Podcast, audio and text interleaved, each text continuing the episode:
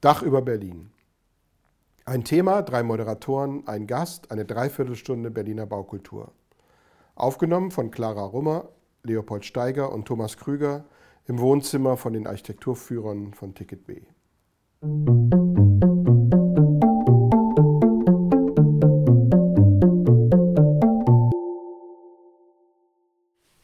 einer weiteren Folge Dach über Berlin. Wieder mit Regula Düscher, der ehemaligen Bausenatsdirektorin von Berlin. Und heute werden wir nicht über Hochhäuser wie das letzte Mal reden, sondern wir nehmen uns wieder ein, eine kleine Etage weiter nach unten und werden über das Shoppen reden. Vielmehr über den Wandel von Einkaufsräumen.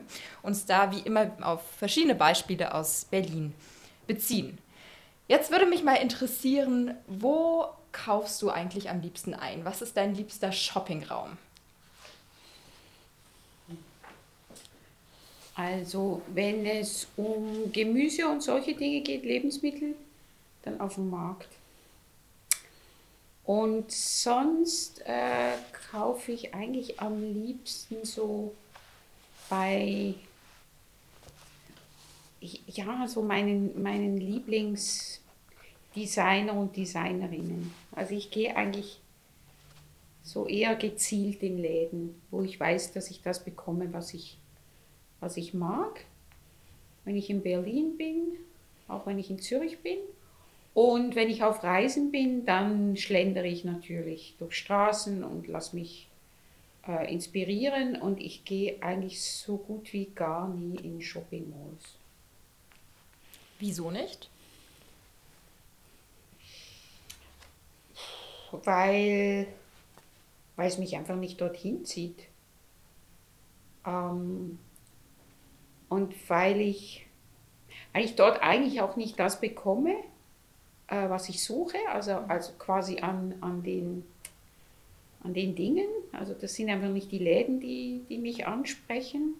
Und wenn ich in einer Stadt, in einer fremden Stadt bin, ja, dann will ich ja die Stadt entdecken. Also dann ist es ja eher zufällig, dass ich dann an irgendeinen Laden, irgendwie in einen Laden gehe, weil er mich anspricht. Ich kann mich äh, immer, wenn ich über das Einkaufen nachdenke, immer diesen einen Satz von meiner Oma nachdenken, weil jedes Mal, als ich sie besucht habe, hieß es immer nur, wir gehen in die Stadt. Und in die Stadt gehen hieß aber eigentlich immer nur shoppen gehen. Ähm, das ist irgendwie bei mir total hängen geblieben. Und daraus ableiten könnte man ja eigentlich mal drüber nachdenken, was trägt dieses Shoppen eigentlich zu der Belebung von Stadt ein? Weil es geht ja nicht nur ums reine Konsumieren, diese Einkaufsstraßen haben ja noch viel mehr weitere Funktionen des Treffens und des Belebens. Wo, woher kommt diese starke Verbindung von Konsum und Leben in der Stadt und Urbanität? Ich glaube, es wäre vielleicht auch komisch zu sagen, ich gehe jetzt in die Stadt, um Leute zu treffen, sondern das Kaufen, das Shoppen, das sich versorgen, bietet so ein bisschen so einen Anlass, dass man einen Grund hat, irgendwo hinzugehen und en passant die sozialen Kontakte, die eigentlich das Wichtige sind, dabei zu bekommen. Ich glaube, das ist schon so das Klassische einkaufen gehen, war, glaube ich, in unserer zivilisierten westlichen Welt, sage ich mal, bestimmt nicht mehr äh, sich mit dem Nötigsten zu versorgen, sondern es war schon immer ein sozialer Akt, glaube ich. Ich kann mich erinnern, wenn du erzählst, wir sind in die Stadt gegangen, das war bei mir genauso, ich bin nur ein bisschen älter. Ähm, die Fußgängerzonen waren gerade frisch eingerichtet in den Städten. Ich war in so einer mittelgroßen Stadt mit 200.000 Einwohnern und samstags ging man mittags in die Stadt und alle trafen sich dort, gingen ins Café in der Fußgängerzone. Heute ist die leergefegt und total tot, diese Fußgängerzone. Und ähm, trotzdem ist es ja erstaunlich, dass man heute wieder über Verkehrsberuhigung und Einrichtung von Fußgängerzonen, die man nicht mehr so nennt, aber natürlich daran arbeitet und dass das sozusagen das Heizbringende zu sein scheint. Ne? Weg das Auto, wie man es schon mal gemacht hat in den 50er, 60er Jahren und dann gab es diese Fußgängerzonen, die verödeten die verödeten Fußgängerzonen war ja auch so ein Begriff dafür, wo man dachte, ja, man hat vielleicht auch ein Stück Urbanität, Bewegung, Erlebnis weggefegt, indem man auch diesen ganzen motorisierten Verkehr vollkommen ausgesperrt hat. Ich finde es eigentlich interessant, dass man heute wieder zurückkommt, ne? dass man sagt, die Innenstädte, die Friedrichstraße in Berlin wird verkehrsberuhigt, man soll die Autos raushaben am Potsdamer Platz, die Autos raushaben, mehr Fußgänger, mehr Erlebnis. Das finde ich eigentlich erstmal erstaunlich. Aber das Soziale ist, glaube ich, immer noch der Magnet, der die Leute aus den Häusern in die, in die Städte bringt oder in die Städte zieht. Nur haben sich die Bedürfnisse verändert. Ich weiß gar nicht, ob die sich so wahnsinnig verändert haben. Also ich glaube schon, dass der tägliche Bedarf, äh, das äh, holt man sich eigentlich in seinem Kiez, in seinem, ja, da wo man lebt oder dort, wo man arbeitet, je nachdem. Und, und äh, so dieses in, in die Stadt gehen, das bedeutet ja wirklich ähm, flanieren und sehen und gesehen werden und ähm, sich verwöhnen. Ja, und natürlich schon auch Leute treffen, aber das ist dann vielleicht eher so, weil man noch in, in eine Bar oder in ein Restaurant geht oder äh, weil man vielleicht noch, keine Ahnung, in die Oper oder ins Theater oder was auch immer, noch in ein Konzert geht und sich vorher trifft. Also ich glaube, das, das kommt schon auch so zusammen. Und ähm, ich finde so diese quasi Renaissance der sogenannten Fußgängerzone, das hat sich schon ein wenig verändert, weil man ja in der Zwischenzeit so den, den langsamen und so mittelschnellen Verkehr, also auch Fahrrad und Roller und so, das denkt man ja sehr stark zusammen. Und ich glaube, das hat sich schon verändert. Also so ganz, äh, ja, also auch so das, das Gefühl, Distanzen zu machen. Ja? Wenn man dann mit dem Fahrrad unterwegs ist, ist man auch in diesen Regionen, wo, wo halt keine Autos mehr sind.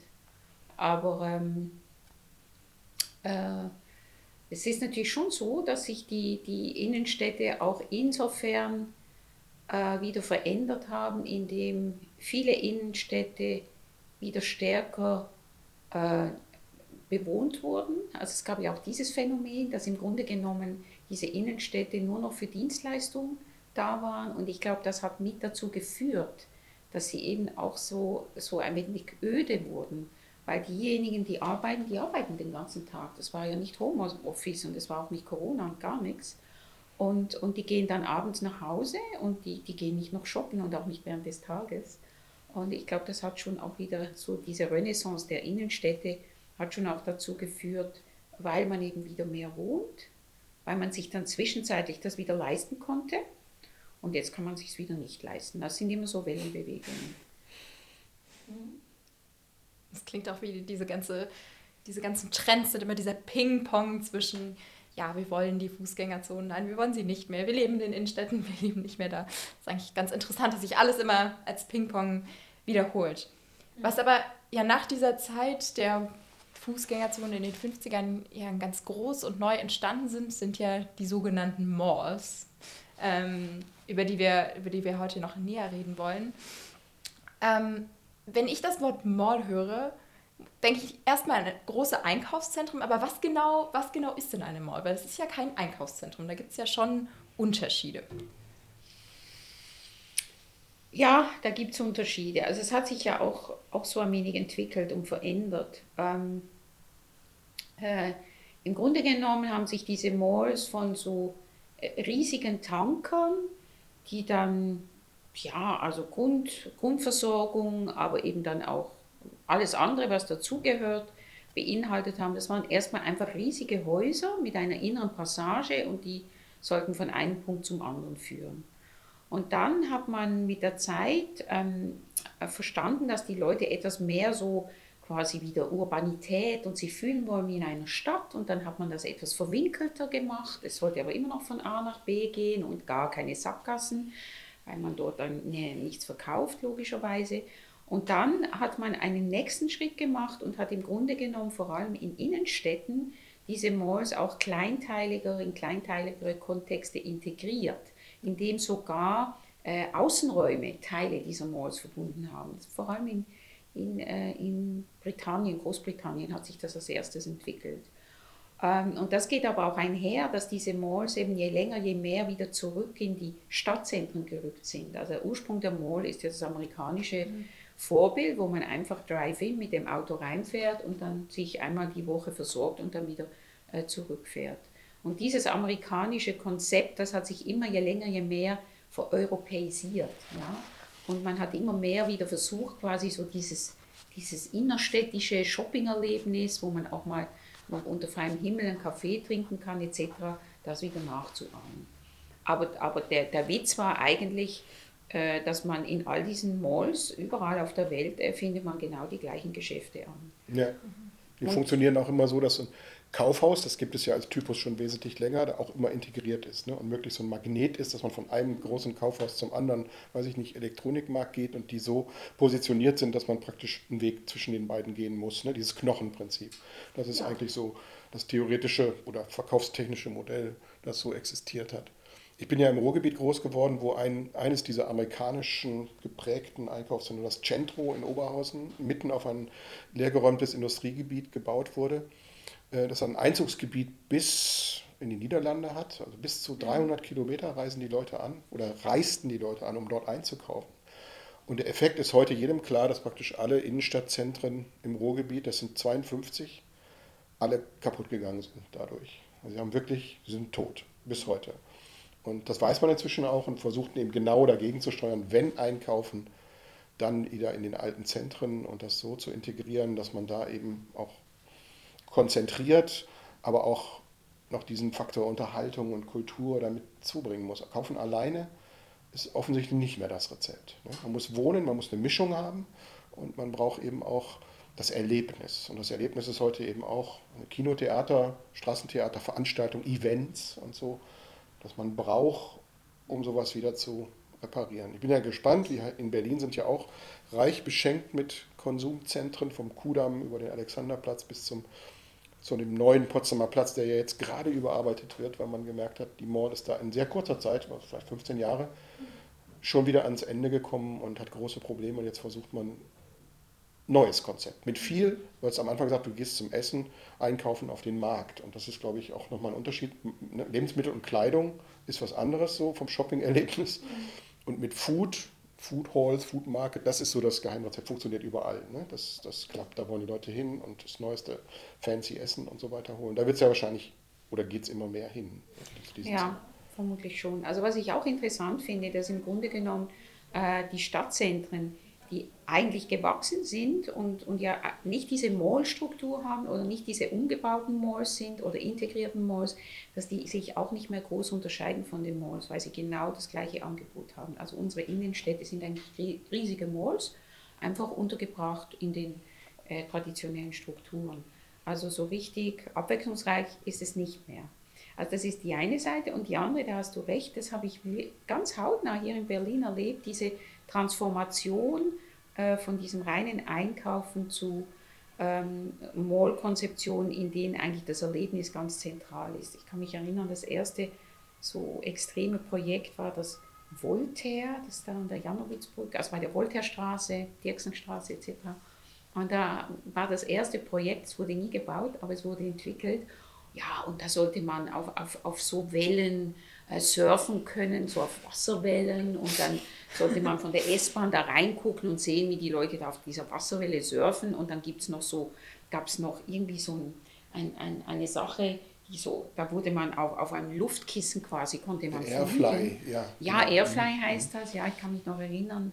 Mir wurde dann prophezeit, also als, quasi als Geschenk, dass ich das quasi entwickle, darf ich dann auch mal auf dieser auf diesem Luftkissen fliegen, das wollte ich gar nicht.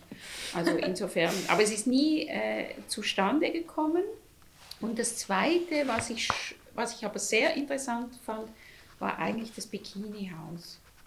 Was, was meines Wissens so der erste Ort in Berlin war, der so versucht hat, wirklich so ein, ein, ein anderes, ein qualitativ anderes Einkaufserlebnis zu machen. Also mit dem also schon mit der Architektur, in dem dieses Bikini-Haus, was ja denkmalgeschützt ist, mit einer, wie ich finde, sehr eindrücklichen neuen Architektur ergänzt wurde.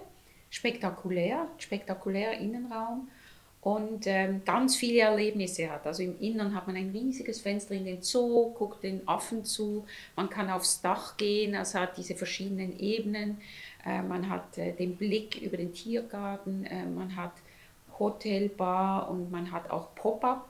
Stores, das war dort so das erste, wo man gesagt hat, ja, da können auch kleine, innovative Firmen sich präsentieren. Und keine Filialisten, ne? So gut ja, keine. genau, keine Filialisten. aber ansonsten. Sonst gar keine Filialisten. Und es war, also ich glaube, die kämpfen nach wie vor. Das ist nicht einfach in Berlin, weil einfach die Kaufkraft ist nicht da. Also quasi das allgemeine Lohnniveau. Es gibt einfach nicht so viele Menschen, die sich dann solche Läden leisten können. Äh, aber ich finde es schon ein interessantes Konzept und das ist zum Beispiel ein Ort, da bin ich öfter hingegangen. Das war eigentlich die einzige Mall. Ohne das Gefühl zu haben, ich gehe jetzt in eine Mall. Ich finde, das ist auch einer der wenigen Orte, wo man sich nicht so erdrückt fühlt, wenn man da durchläuft. Also es gibt Licht, man kann nach draußen schauen, es gibt den Bezug nach außen.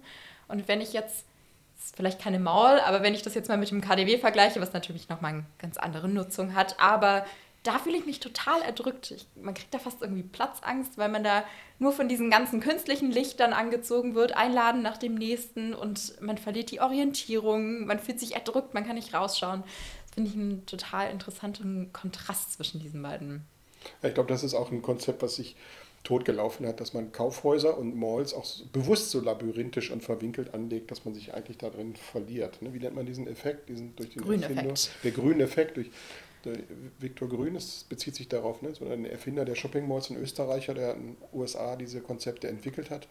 Und ich, ich war gerade in Dubai auf der Expo und da sind wir auch natürlich in diesen gigantischen Malls gewesen, von denen, glaube ich, auch nur die besten überleben werden oder auch funktionieren. Es gibt auch sehr viel Leerstehende schon da. Und da habe ich einmal das Gefühl, aber ich muss jetzt mal an die Luft, müssen raus und ich habe den Ausgang nicht gefunden. Ne? Und das ist ja auch Konzept, dass man sich da drin verliert. Und das finde ich was ganz Übles, wenn man sozusagen eingesperrt ist in diese Welten, in diese künstliche Welten und da nicht mehr rauskommt. Das kann ganz schnell ein Horror werden. Mhm. So. Ja. Und äh, ich glaube, das, das wird sich nicht durchsetzen, sondern man wird eher schon wieder, ja, ist vielleicht ein bisschen auch ein Klischee oder zu optimistisch, so Straßenräume haben wollen. Ne? Ich weiß noch am Potsdamer Platz, wie Piano sich dagegen gewehrt hat, dass die dass die Arkaden vom Architekten schön gestaltete Shoppingmeile überdacht wird. Ne? Hat dann ein Dach als Kompromiss entworfen, das man öffnen kann, das nie geöffnet wurde oder nur mal höchstens aus klimatischen Gründen. Und jetzt wird das alles überarbeitet und man muss sich schon fragen, ob das wirklich funktioniert. Das Dach nehmen sie nicht raus. Also das ist immer noch auch die Kontrolle abschließen können abends auch wichtig und so. Äh, das sind kontrollierte Räume auch. Ne? Und das sind immer auch private Räume, ne? sind privatisiert. Man kann ja nicht einfach machen, was man will, sondern man merkt, man spürt das ja auch, glaube ich, dass einen sofort einer rauswerfen kann aus diesen Räumen. Ne? So. Am Potsdamer Platz ist es ja das perfide, dass es in Außenräumen auch so ist. Also da kann man ja auch im Prinzip rausgeworfen werden. Ja, ja. Privat, privates, ja. privates Feld. Und es ist ein Unterschied, den, also zumindest, ich sag mal, wir als Stadtplaner und Architekten spüren das vielleicht dass es anders ist, als wenn man auf dem Gendarmenmarkt steht und, und vielleicht sich versammelt, als wenn man auf dem Potsdamer Platz ist oder Marlene-Dietrich-Platz, weil man weiß, das ist hier Privatbesitz. Ne? Da herrschen Regeln, da gibt es irgendwo schwarze Sheriffs im Hintergrund, die einen beobachten und so. Ja, ja, ich finde, man spürt es diesen Räumen doch an, ja? dass, sie, dass sie eigentlich wie eine Mall sind, einfach nicht überdacht. Die Christine Feireis hat mir mal erzählt von der Aedes-Galerie, dass sie da, glaube ich, in ihrer Zeit, als sie in Holland im Architekturinstitut war, Studenten dort so ein Experiment zum öffentlichen Raum gemacht haben und sich den ganzen Tag dort aufgehalten haben, ohne was zu konsumieren, ohne das zu machen, was alle machen, da, dass man sich auch sozusagen nur kurze Zeit in diesen Räumen aufhält, sondern die waren irgendwie mit einer Gruppe von Studenten den ganzen Tag am Potsdamer Platz und sind dann tatsächlich irgendwann abgesprochen, angesprochen worden, sie sollen doch bitte verschwinden und nicht wiederkommen. Weil das offensichtlich aufgefallen ist, dass da Leute ähm, etwas machen, was nicht was nicht gewünscht ist oder was, was befremdet. Ne? Oh, interessant. Also fand ich auch super spannend, mhm. dass, es, dass, es das, dass, dass sowas doch existiert, ohne dass man es eigentlich mitkriegt. Ne? So.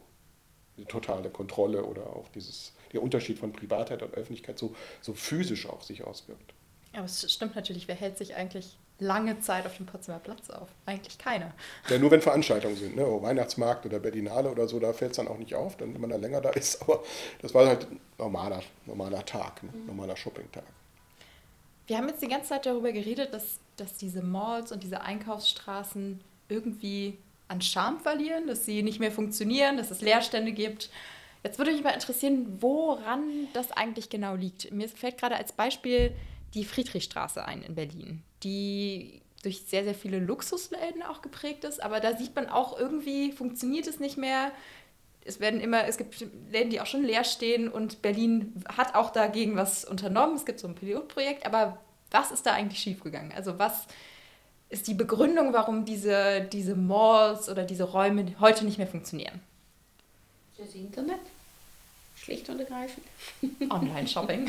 Online-Shopping. Das Online-Shopping macht, äh, ja, macht einfach große Probleme äh, für die Innenstädte, weil viel, viele, viele Leute wirklich äh, online shoppen und äh, dadurch nicht mehr in die, in die Städte gehen, nicht mehr in die Läden gehen und äh, all diese Ketten, all diese Läden müssen ihre Konzepte verändern. Und äh, das geht ja so in Richtung, dass man erstens mal weniger Ladenfläche braucht. Ich meine, das kostet auch, wenn keiner kommt, es lohnt sich überhaupt mhm. gar nicht.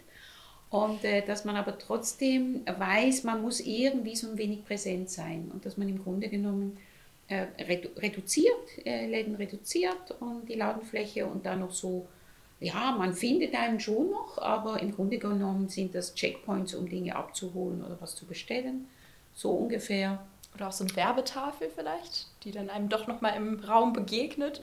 Ja, ich glaube, ich glaube, sie sind mehr als Werbetafel. Also die, die zeigen da schon ihre Produkte, aber, aber gehen nicht davon aus, dass man jetzt, man muss auch nicht damit rechnen, dass es das ganze Sortiment dort ist, sondern vielleicht äh, so die neuen Produkte, äh, so, das ist eigentlich so ein wenig, äh, so ein wenig die Idee. Weil, und, und das bedeutet aber, dass auch große Kaufhäuser, auch die großen Malls, die fallen leer und für die braucht man eine andere Nutzung. Oder, oder das, der, das Einkaufen, die Einkaufsflächen werden sich reduzieren oder haben sich schon reduziert, das ist einfach eine Tatsache.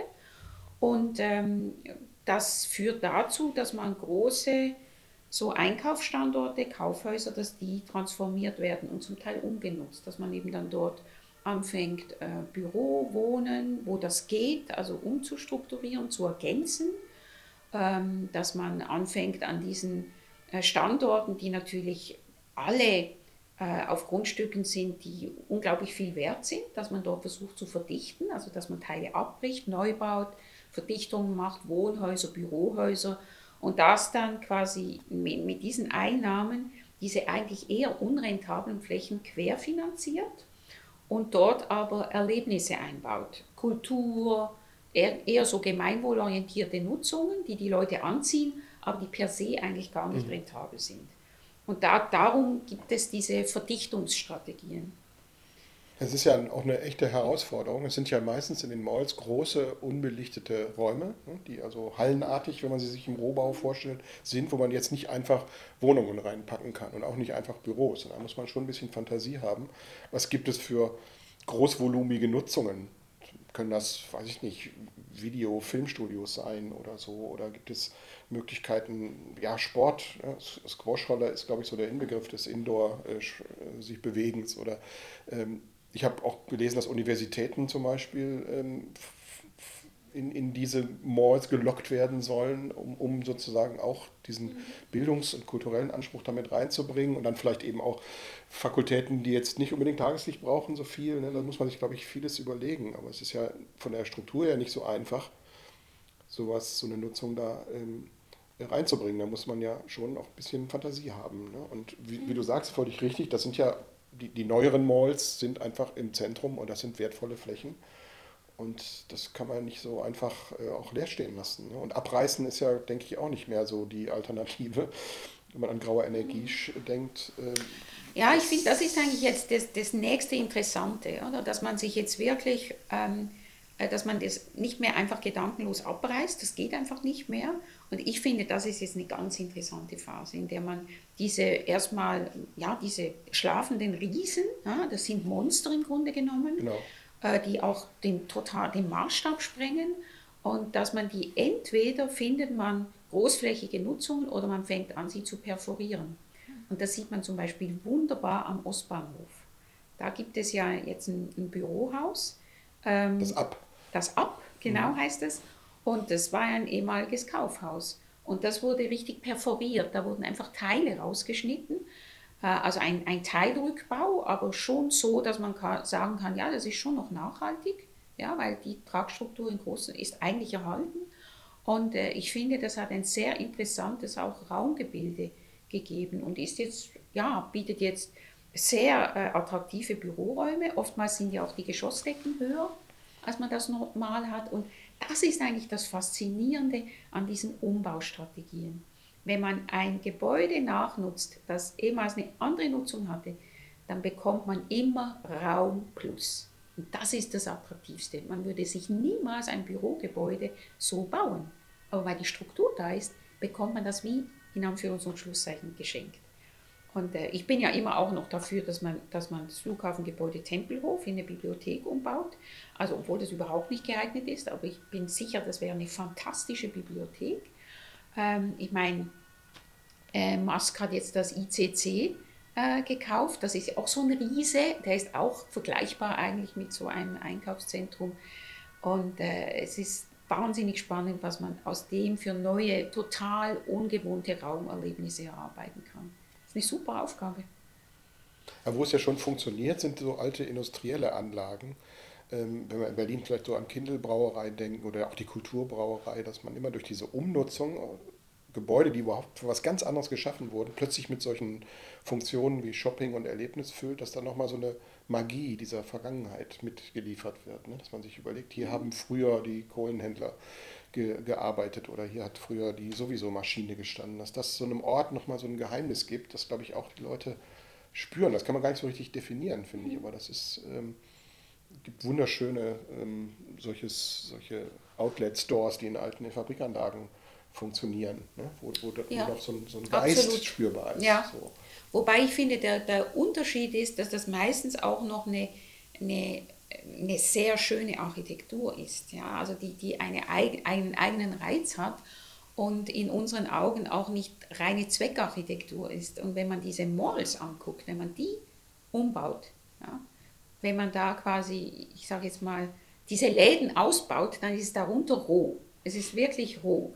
Und es hat erstmal gar keinen architektonischen Charme. Das ist, finde ich, ist der große Unterschied zu Industriearealen. Mhm. Und das ist aber gleichzeitig das Interessante, dass ganz neue Räume sichtbar werden, die wir eigentlich so nicht kennen. Die haben ungefähr den Charme einer, einer irgendwie einer Parkgarage. Ja, also das, so, so muss man das sehen. Die sind ja nicht besonders interessant, räumlich nicht besonders interessant.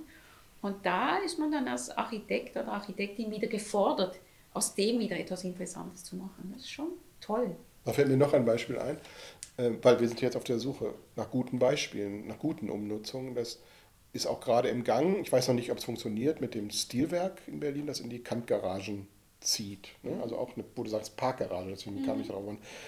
Wollte gerne diesen Charakter dieses Hauses, hätte ich auch am schönsten gefunden, für Mobilität erhalten, aber es ist irgendwie nicht gelungen und jetzt kommt da ein Design-Kaufhaus, sage ich mal, da rein. Wird bestimmt interessant. Ob es funktioniert, weiß ich nicht, weil man, glaube ich, ja, diesem Haus vielleicht doch zu sehr eine Nutzung aufzwingt, die es per se nicht so hat, weil es ist ja eine, eine schöne Parkgarage. Ne? Es ist ja nicht nur einfach ein Regal, sondern es sind ja diese Doppelspindeln drin und so. Aber das ist auch sowas, wo man so eine Umwandlung beobachten kann gerade und ähm, sehr spannend zu schauen, ob es klappt, ne? ob es wirklich funktioniert oder in fünf ja. Jahren man auch wieder sagt, ach, das ist auch war doch nicht das Richtige. So. Ja, ich finde, das ist doch die größte Herausforderung, dass man dann in solche Bestandsgebäude nicht eine zu dichte Packung reinpackt. Also ich kann mich zum Beispiel erinnern, äh, in Zürich äh, gab es die Toni-Molkerei. Das, das, ist ein ries, auch ein sehr großes Gebäude, äh, in dem Joghurts gemacht wurden. Und ähm, das hatte fantastische Räume, weil natürlich dort auch so riesige Kesselanlagen und, und unglaubliche mhm. Dinge äh, gemacht wurden. Und dann wurden diese, wurde diese Infrastruktur zuerst ausgebaut, kann ich mich gut erinnern, habe ich das oft besucht. Und dann wurde ein Wettbewerb durchgeführt für die äh, Kunstgewerbeschule, äh, die dort einziehen sollte.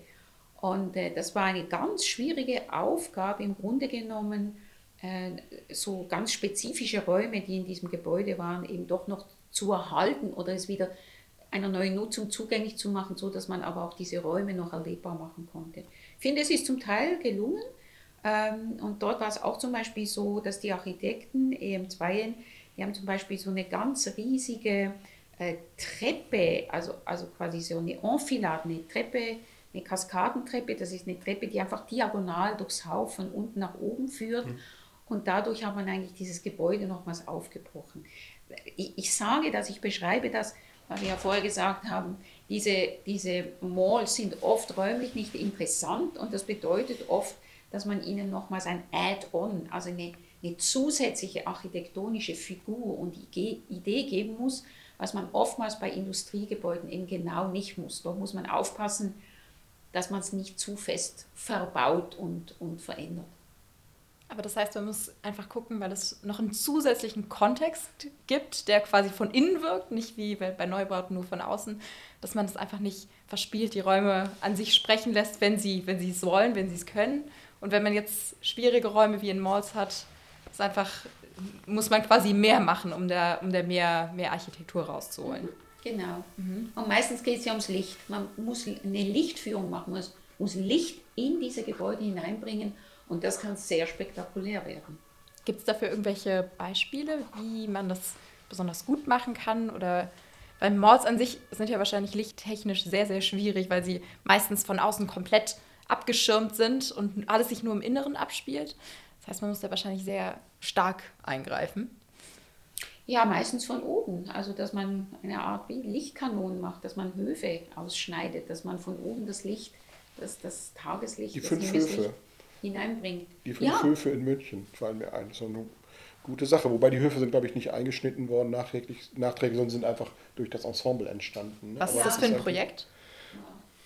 Was ist das für ein Projekt? Das ist ein, ähm, eine sehr erfolgreiche Einkaufspassage in der Münchner Innenstadt von Herzog de Moron umgesetzt, das bis heute sehr gut funktioniert. Das ist auch, auch genau dieser Passagencharakter, man kann Abkürzungen da durchgehen, so wie bei uns die hackischen Höfe, bloß überdacht. Und naja, gut, die Höfe sind da teilweise auch nicht überdacht, so eine Mischung und so. Und ist sehr hochwertig und, und da geht man hin. So.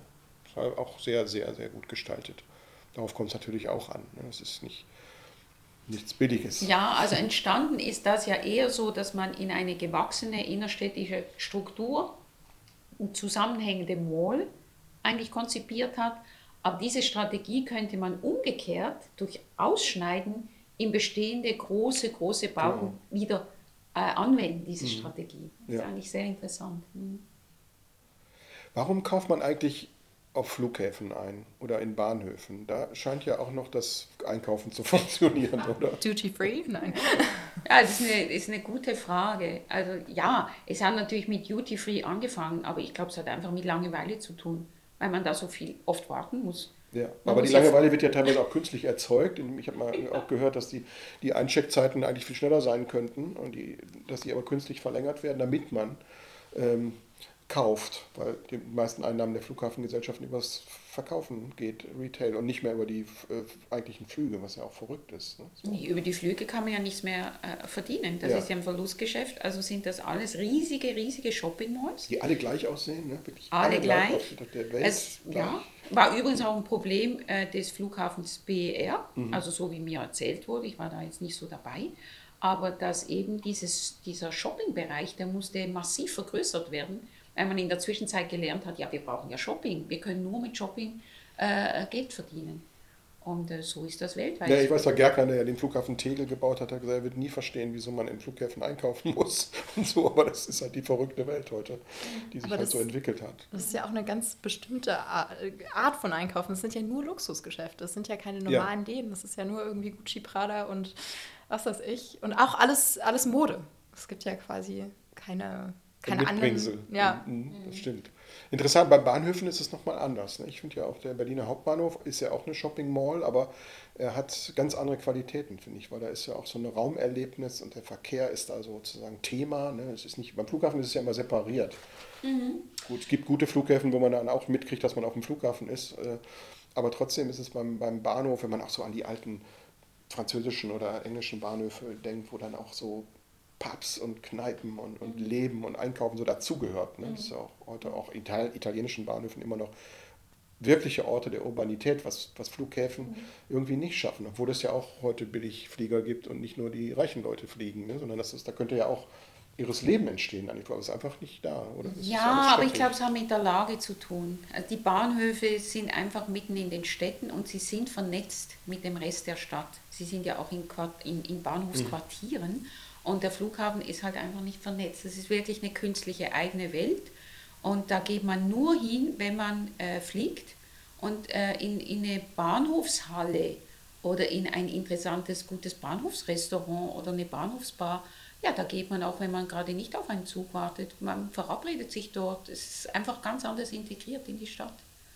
Und ich finde auch der Hauptbahnhof ähm, in Berlin, was, ich da, was man dort auch sieht, das sind auch sehr, sehr viele Geschäfte einfach der Grundversorgung.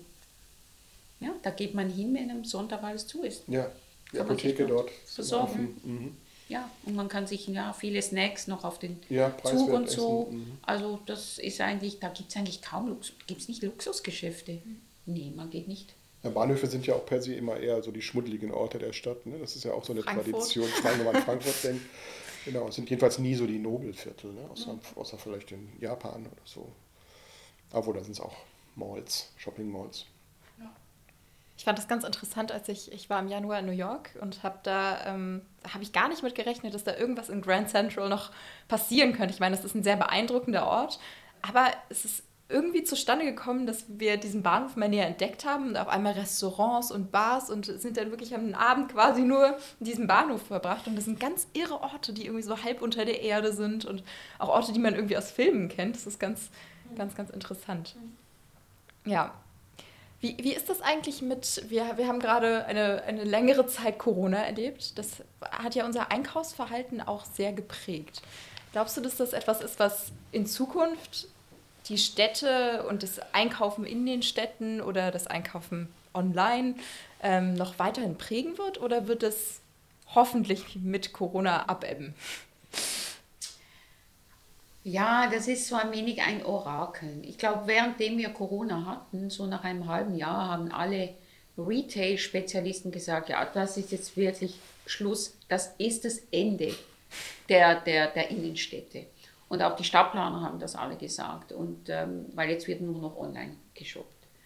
Und ich bin da nicht so sicher. Also wenn ich jetzt sehe, wie so dieses langsam Auferstehen, wie man sich unglaublich sehnt, einfach wieder Leute zu treffen und ich meine, ob man jetzt Maske trägt oder nicht, das ist den Leuten eigentlich ziemlich egal. Es war auch nicht der Untergang des Einzelhandels.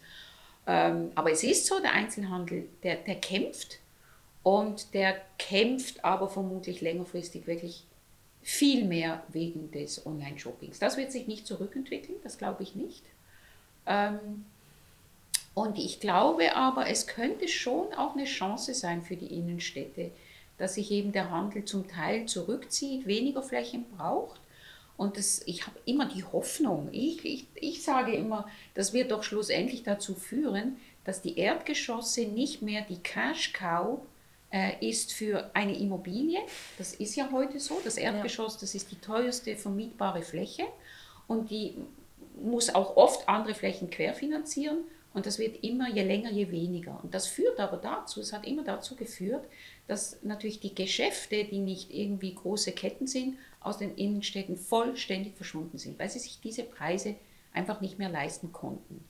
Und ich habe so die Hoffnung, dass sich das eben längerfristig verändert, dass diese Erdgeschosse einfach nicht mehr die Cash-Cow sind, dass die Immobilienwirtschaft anders rechnen muss und dass das dazu führt, dass dadurch wieder andere Nutzungen in die Erdgeschosse kommen. Also nicht nur die Ketten, sondern es haben auch wieder andere haben die Chance dort sich niederzulassen und auch nicht nur Handel und Einkauf, sondern gemeinwohlorientierte Nutzungen oder auch ähm, ja, ähm, Arbeitsnutzungen, äh, Gewerbe, ähm, produzierendes Gewerbe, ähm, soziale Nutzungen. Also das ist dass eigentlich diese Innenstädte wieder mehr kiezig werden, also mehr so eine Kiezstruktur bekommen und nicht nur diese internationalen Ketten haben. Das ist so ein Traum von mir. Ich, ich prophezeie das immer. Ich sage immer, das ist toll und da kann man Zwischennutzungen machen und man kann, muss mit den Immobilienmenschen auch sprechen und sagen, ihr, ihr müsst statt Leerstand macht doch Zwischennutzungen, da muss man Zwischennutzungsmanagement machen, es braucht also Ressourcen, Leute, die das organisieren. Und äh, ich, ich habe das eigentlich äh, in der Europa City, habe ich das so äh, angefangen auszuprobieren, weil dort haben wir nämlich auch, vor allem im zweiten Teil, im, westlichen Teil, sehr viel Erdgeschossnutzung, die eben nicht Wohnen und Büro sind. Das haben wir einfach so ausgehandelt und hatten da auch einen, einen Partner auf der anderen Seite, einen Immobilienentwickler, der sich darauf eingelassen hat. Und das bedeutet natürlich, dass man jetzt viel erfinderischer sein muss und dass man vielleicht auch dort üben kann, wie kann das sein, äh, wenn man eben erstmal in den ersten Jahren Zwischennutzungen hat, weil man noch gar nicht so viele Kunden äh, akquirieren kann. Wie funktioniert das jetzt im, in der Europa City? Ja, da gibt es so eine Interessengemeinschaft der, äh, der Grundbesitzer oder einfach der Entwickler zusammen mit dem Bezirk und mit dem Senat und da trifft man sich so regelmäßig und versucht gemeinsam Konzepte zu erarbeiten, dass die eben auch Nutzungen zum Beispiel äh, vom Bezirk äh, dort unterbringen. Äh, die Bezirke suchen ja auch meistens niederschwellige Räume, die sie irgendwie nutzen können für Kulturangebote, für Alternativkultur, für Ateliers, für äh, soziale Einrichtungen, für Treffpunkte.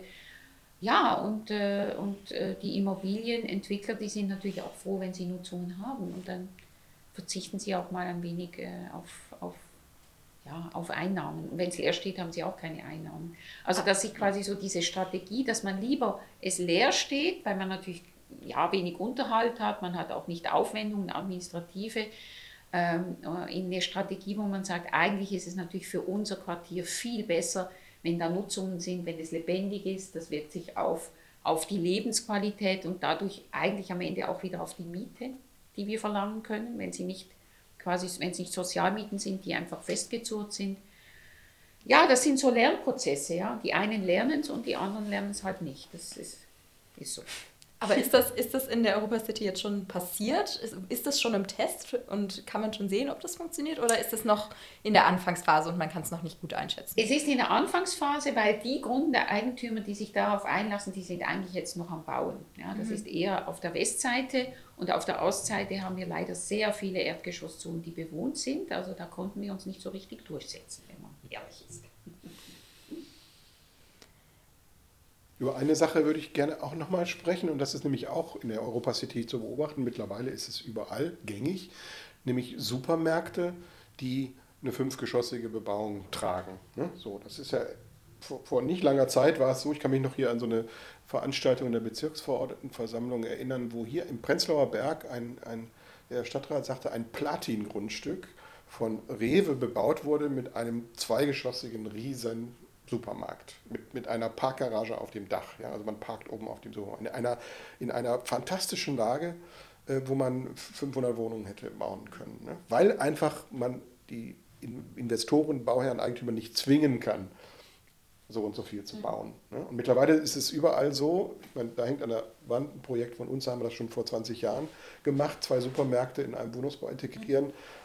Das war wirklich hatte Seltenheit sowas. Ne? Und, und man hat immer noch diese Kisten, sieht man ja auch teilweise noch, irgendwo hingestellt, wo die viel Fläche verbrauchen und Parkplätze zur Straße hin und so. Jetzt nicht im Zentrum unbedingt, aber so in Berlin sieht man sehr, sehr viele davon. Und jetzt ist man doch vernünftigerweise darauf gekommen, dass man die auch einen großen Supermarkt integrieren kann in einen Kiez. Ne?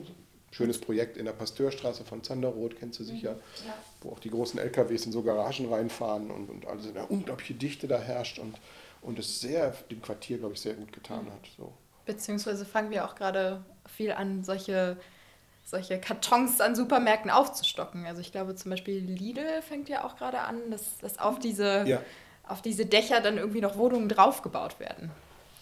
Genau, also aber das braucht ja relativ viele Verhandlungsrunden. Das war relativ mhm. schwierig, das in Gang zu bringen, weil natürlich diese, diese Einzelhändler das sind keine Immobilienentwickler. Genau. Das ist ja. einfach nicht deren ihr, ihr Metier.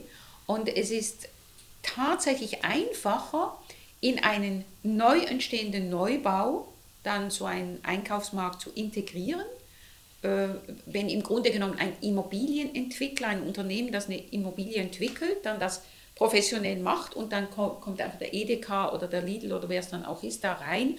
Und es ist ganz, ganz schwierig, ähm, äh, auf Grundstücken, die eben diesen Einzelhändlern gehören, äh, da äh, zu einer Aufstockung zu kommen. Weil normalerweise muss es nämlich so sein, dass, die, dass man eben trotzdem dieses Gebäude, dieses ein- oder zweigeschossene Bestandsgebäude abreißen muss, weil es einfach nicht konstruiert ist, dass man es aufstocken kann. Und in der Zeit ist ja der Laden weg. Und das ist ein Problem. Das ist sowohl fürs Quartier ein Problem, als natürlich auch für den Einzelhändler. Mhm. Also es ist nicht ganz so simpel, das zu realisieren, sondern man muss einen richtigen Prozess organisieren, wo man eben einen Zwischenstandort hat und dann den Neubau machen kann und dann das Ganze integrieren kann. Aber durch solche Gespräche, also die auch der Senat gemacht hat, dass man die an einen Tisch holt, an einen runden Tisch, kann man dann einfach längerfristig Dinge entwickeln. Ja, dass die wissen, aha, okay, wenn wir jetzt den nächsten Standort entwickeln, dann müssen wir da ganz anders vorgehen. Wir holen uns Partner, die mit uns das dann professionell machen.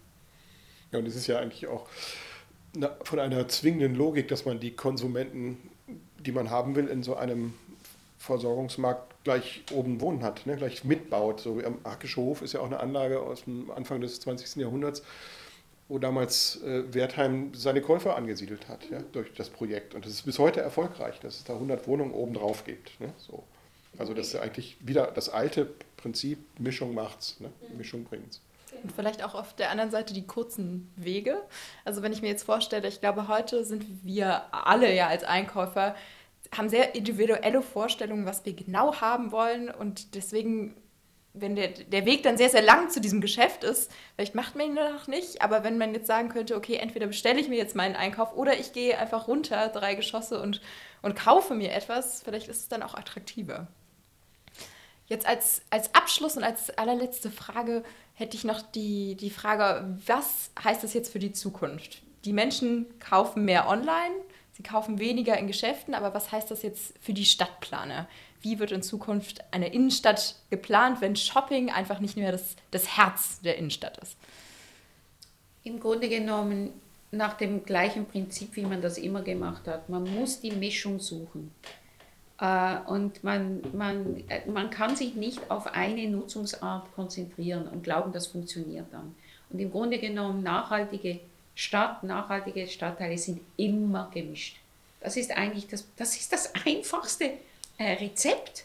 Und wenn man ein Haus entwirft, muss man es eigentlich immer mit gemischten Nutzungen entwerfen. Da kann man darauf gehen, dass das Jahrhunderte überdauert. weil es eben robust ist gegen Trends, gegen Veränderungen. Das ist das Erste. Und das Zweite ist, dass wir äh, unsere Häuser, wenn wir sie neu bauen, die, die quasi die, die Struktur des Gebäudes so bauen, dass es eben immer ein bisschen zu viel Luft hat. Also dass die Erdgeschosse genug hoch sind, dass man da eine Galerie reinziehen kann und da drin wohnen und arbeiten kann. Und man kann darin auch einen, einen Laden organisieren, man kann darin eine Werkstatt organisieren, äh, man, auch die Geschossdecken in den weiteren Geschoss so hoch, dass im Grunde genommen jegliche Nutzung möglich ist. Ob das jetzt Büro ist, ob das ein Handwerk ist, ob das eine Schule ist oder Wohnen. Und es gibt Nutzungen, die brauchen etwas mehr Luft und äh, Nutzungen, bei denen ist es eigentlich ein Luxus, in Anführungs- und Schlusszeichen, die profitieren dann davon, äh, aber hat man einfach ein besseres Lebensgefühl. Aber das ist hundertprozentig nachhaltiger, wenn man einmal baut, etwas mehr Holz oder Beton oder was es dann auch immer gerade ist, äh, zu benutzen, aber man kann es nachher 200 Jahre äh, nutzen. Und das ist das, das ist das jahrhundertalte Rezept und äh, es gibt nur das. Man muss gar nichts Neues erfinden. Also Flexibilität ist das große, das große Wort. Ja, Flexibilität, aber nicht im Sinne von, dass ich alle Wände verschieben kann. Nee. Also ja, das ja. ist mir nochmals wichtig, das zu sagen. Also ich vergleiche das immer mit einem Handschuh. Es gibt Fäustlinge und da ist da vielleicht der Daumen und der Rest ist in einer Hülle. Ja, und es ist egal, was ich jetzt mit diesem Finger mache. Oder ich habe den Fingerhandschuh und da passt eben nur gerade diese Hand da rein. Und, und die Architektur muss eigentlich ein Fäustling sein. Und äh, ja, dann klappt's. Ein sehr schöner Vergleich. Passend zu den kalten Architektur Tagen. muss ein Fäustling sein. Ja, wunderbar. Also, wir haben über das Einkaufen gesprochen. Wir haben es geschafft, nicht über Karstadt zu reden. Das finde ich auch eigentlich ganz gut, obwohl das natürlich hier in Berlin und nicht nur in Berlin ein großes Thema ist. Aber ich denke, die Thematik Umnutzung unserer Städte hat sich da ja auch, wird sich da auch niederschlagen.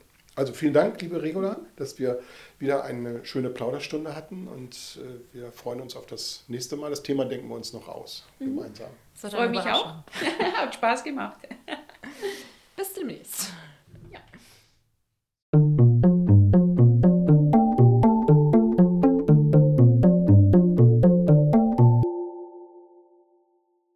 Das war ein Dach über Berlin. Wir würden uns natürlich wie immer sehr über Feedback freuen, entweder auf unserem Instagram-Kanal über ticket.b.berlin oder wenn ihr uns eine E-Mail schreibt unter info at ticket-b.de.